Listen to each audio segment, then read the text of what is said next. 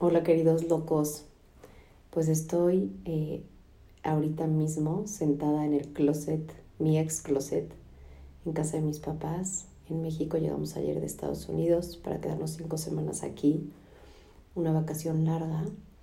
Em, y para que no haya tanto ruido me vine a esconder acá. Por logística, eh, voy a tener ahorita una segunda bebé con Luca de dos años. Este, pues ahora el podcast con invitados va a ser cada 15 días. Pero pensé en hacer estos como monólogos, filosofiadas, con Lupe la Loca.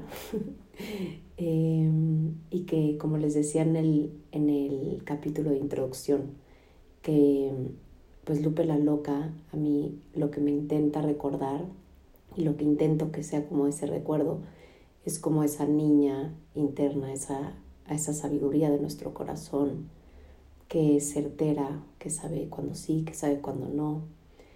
Y compartirles en estas filosofiadas o monólogos las experiencias que más me han nutrido, de las personas que más aprendo, en todo este proceso y este camino y este viaje que nunca acaba, ¿no? Que cada cada momento que creemos que ya sabemos y que ya está resuelto, que ya no vamos a sufrir, es una ilusión. Bueno, sufrir exactamente creo que sí, podemos aprender a no sufrir, pero creo que gran parte de lo que nos hace sufrir como seres humanos es creer que el dolor se va a ir, cuando creo que el dolor es parte de la vida, esta sensación como, como de incompletitud, de, de, nunca sentir que estamos, sí, llenos, este, donde se siente un vacío, pero es lo más real y es lo más humano y siento que justo en dejarlo de negar y en ver esos miedos, esas inseguridades, esas, esos vacíos, es donde nos conectamos eh, y sacamos lo más bello que tenemos, ¿no? Y, y sale nuestra luz y, y despertamos y conocemos esta parte más divina que todos tenemos.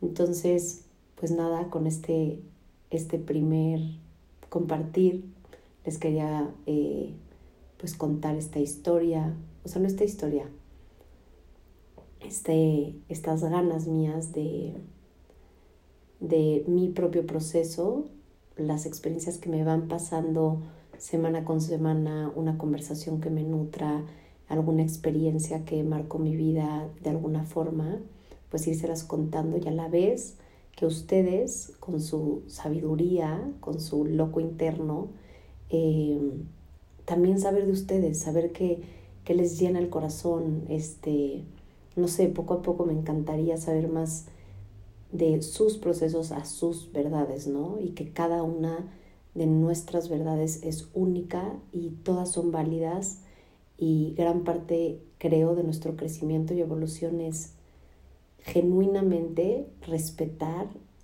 y apreciar esos distintos caminos y saber que, que no es uno, sino que son siete billones de mundos, de corazones, y que cada vida y cada forma eh, libre de, escoger vivirla es válida. Em, para este primer capítulo no sé, me vinieron como muchos temas que me, me muero de ganas de contarles. Uno de ellos es Vipassana, un retiro que nunca buscamos Sergio y yo cuando nos fuimos a la India, em, que nos fuimos a la India con un vuelo solo de ida, ningún itinerario. La decisión que más miedo me ha dado tomar, muchas veces he contado esta historia, pero ya estando en la India, después de casi tres meses, la gente que más no sé, nos llegaba y sentíamos como una energía muy bonita. Daba la casualidad que había ido a este retiro, que se llama Vipassana, eh, que es un retiro de 10 días, 11 horas meditando diario. Eh, en mi vida había meditado, cero lo estábamos buscando, pero por esa misma circunstancia dijimos, venga, hay que intentarlo. Además, ahorita pues tenemos el tiempo. Y fuimos y, o sea, lo que les pueda decir es poco, Em, es increíble el ruido que tenemos dentro de nuestra cabeza, lo mucho que creamos en base a el futuro, ¿no? De preocuparnos o del pasado, de estar en el resentimiento o en, o en el no perdón o en sí, en el pasado, ¿no? Que cualquiera de los dos de verdad que no existe. Y sé que es como muy cliché decirlo, pero, pero es que es real. Lo único que tenemos es este instante, literal, en lo que estés haciendo, este instante es tu vida, ¿no? Y, y por eso el ir apreciando el, el caos de lo que hablábamos al principio, como el dolor, porque es parte de, entonces como ir sabiendo navegar la vida tal cual es, e ir viendo como su neutralidad es lo que nos, lo que nos va dando la capacidad de, de disfrutar más la vida y de desapegarnos y desde ese desapego hay más amor. Y muchísimo de lo que me permitió ver Vipassana fue eso, que, que toda la, la como el teatro que traemos en nuestra cabeza es loquísimo las miles de escenarios que estamos imaginando que el 99.99 nunca suceden y que están basados o en ese pasado o en ese futuro que no existen. Entonces, por ejemplo, eso fue un tema que se los voy a contar y que obviamente me encantaría saber cuáles son los temas que más les, más les interesan. Otro para mí que me vino ahorita a la cabeza fue como el tema del primer amor, de yo tuve un novio súper chiquita, pero, pero fue como una relación muy seria y de cómo ese primer amor, por supuesto que es, es un amor que, que al amar sin ningún tipo de, como de, de miedo, de coraza, de, de escudo, nos entregamos con, o sea, nos abrimos con todo nuestro corazón, ¿no? Entonces, evidentemente esa persona, a la primera que amamos profundamente, eh, ocupa siempre un lugar en nuestro corazón y cómo está bien y hacer las paces con eso. Eh, otro tema que me vino a la cabeza fue el tema de mi... Yo tuve una cesárea con Luca, pero hace poco me di cuenta que, que había, por, hablar con una amiga, que tengo ahí un tema pendiente que sanar, que ya lo estoy sanando en mi terapia, eh, en que yo iba a entrar al parto de mi mamá, mi mamá tuvo una contracción permanente, entonces se desprendió la placenta. Entonces le hicieron una, una eh, ¿cómo se llama? Una cesárea de emergencia, que en vez de abrirte en horizontal, te abren en vertical, del ombligo para abajo. Y cuando abrieron el doctor, que yo, yo estaba ahí con mi papá para entrar, entonces ya que se dieron cuenta que mi mamá estaba perdiendo muchísima sangre, se la llevaron en una camilla llena de sangre. Eh, y ya cuando abrió el doctor se dio cuenta que Isabel había roto el útero, entonces Isabel había tenido un paro cardíaco o dos y tres respiratorios. O sea, de milagro vivieron las dos. Y ahora con este embarazo me he dado cuenta que es un, literal es un trauma que había enterrado muy profundo, que nunca lo había llorado porque tomé el rol de, de ser la fuerte, ¿no? O sea, mi papá estaba deshecho porque de verdad que de milagro mi mamá sobrevivió mi mamá ya había perdido tanta sangre que nada más decía, no me puedo morir porque tengo cinco hijos. O sea, ya ni contaba a, Isabel que acababa de nacer en su delirio, ¿no? Entonces mi papá me dijo, como avísale a tus tías y, fue la primera vez que lo vi llorar, como llorar, llorar.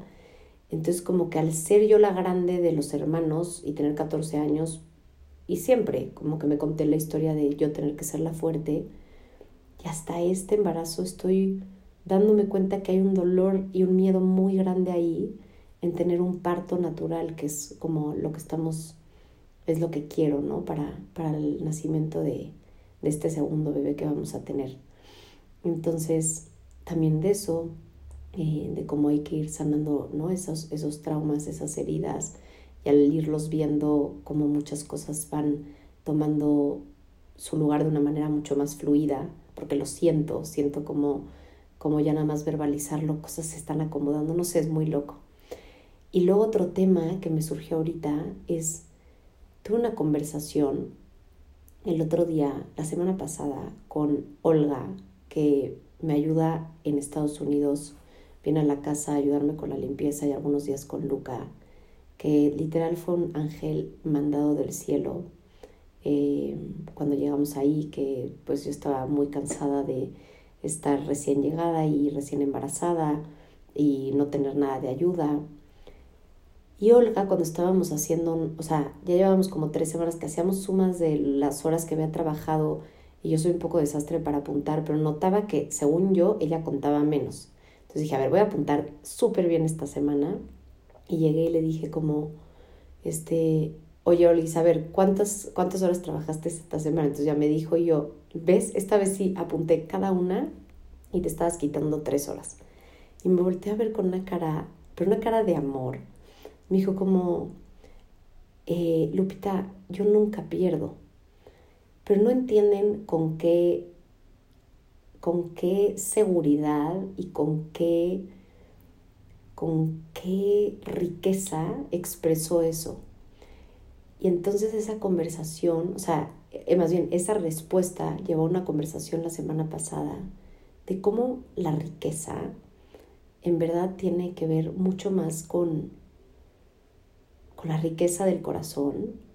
Hablábamos de tanta gente que lo tiene todo aparentemente en el mundo material, pero que tiene tan poco en su corazón que todo le provoca inseguridad, que si no está vestido con tal marca o, o va de esta forma o tiene estos amigos o estas amigas o va con este coche o tiene lo que sea, no se siente bien, ¿no? Se, se siente avergonzado de alguna manera. Y mucha otra que, como Olga, o sea, Olga no es que venga de una situación como muy complicada, pero sí se pudiera decir que ha tenido una vida difícil este, y que ha tenido que trabajar y, y sudar su frente todos los días para dar de comer a su familia, porque no era como, eh, no venía de una familia la más acomodada, ¿no? Y Olga tiene una riqueza en el corazón que yo no se las puedo explicar. Eh, tuvo un hijo que me contaba ese día que tuvo una enfermedad que durante siete años ella no dormía absolutamente nada porque tenía creo que cuatro días de la semana unas fiebres que se pasaba a morir tenía que comprarle una inyección que le costaba todo lo que ganaba. Entonces a duras penas pagaban todas las medicinas que necesitaba el niño. Y de todas maneras es esta mujer que dice, yo nunca pierdo. Yo nunca pierdo. No saben lo que me hizo pensar en cómo eso es una actitud que escogemos tener ante la vida. Porque no es que lo haya tenido fácil y no es que le sobre las bendiciones o, o que tenga, si no es suerte, ella está decidiendo ver sus circunstancias y lo que le toca en la vida siempre como una ganancia. Y todos tenemos la oportunidad de ver así nuestras circunstancias. No saben de verdad lo que esta conversación me ha hecho reflexionar todos los días de de yo tomar esa lección, ¿no? De cómo muchas veces, al menos yo, tengo 10.000 privilegios. Y de hecho hace poco también nos mandaron un mensaje divino donde era la historia de, de un ciego que iba a terapia y entonces él decía que estaba deprimidísimo y entonces le pone una tarea de escribir todo lo que sí tiene. Y que cuando llegó con la terapeuta dos semanas después terapeuta le dijo como, no, creo que fue pedirte mucho, al final pues tienes esta circunstancia con tu ceguera, primero chance, haz, no me acuerdo que le decía como algo chiquito porque escribir, y dice, no, no, sí hice mi tarea, aquí está, y sacó un cuaderno completo con las hojas por adelante y por atrás de todo lo que agradecía y lo empieza a leer ella y dice, eh, órale, creo que yo estoy mucho más deprimida, porque él escribía... Eh, en la temperatura del agua cuando me baño, el que salga agua caliente, cómo se sienten los rayos del sol en mi piel. Tantas cosas que tomamos por garantizadas. Tantas cosas que la vida nos regala en abundancia todos los días y que no nos damos cuenta y no las apreciamos. Y que si solo nos fijáramos en todo eso que tenemos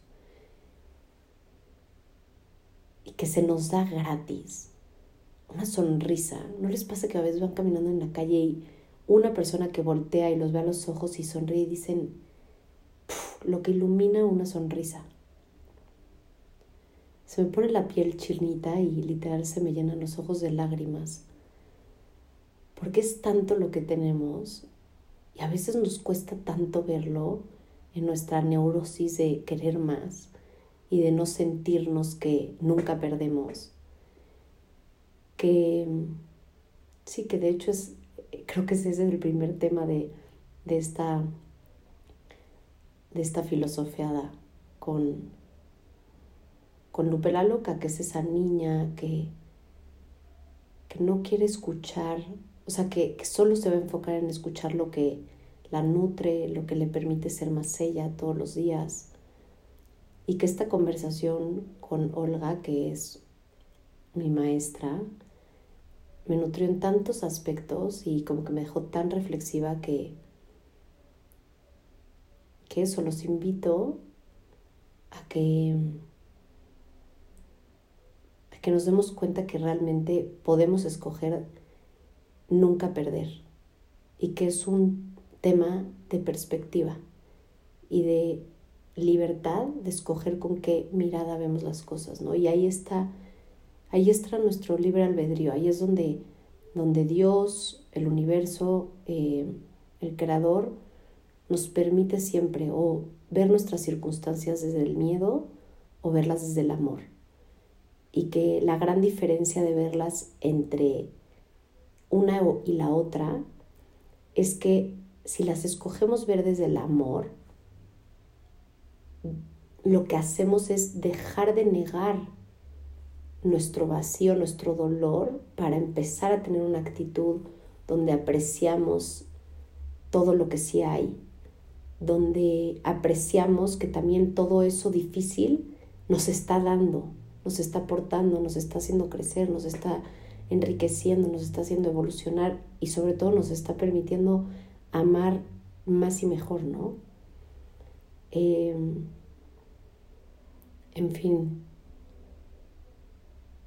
se sintió bien, raro, pero bien estar en este closet sola, eh, debrayando, como me encanta, siempre me ha encantado debrayar. Y pues si les gusta, me encantará hacerlo más y saber de ustedes y saber de, de sus sabios locos y de sus intereses y de irnos conociendo y evolucionando y creciendo de la mano. Les mando un abrazo muy grande y nos vemos en 15 días.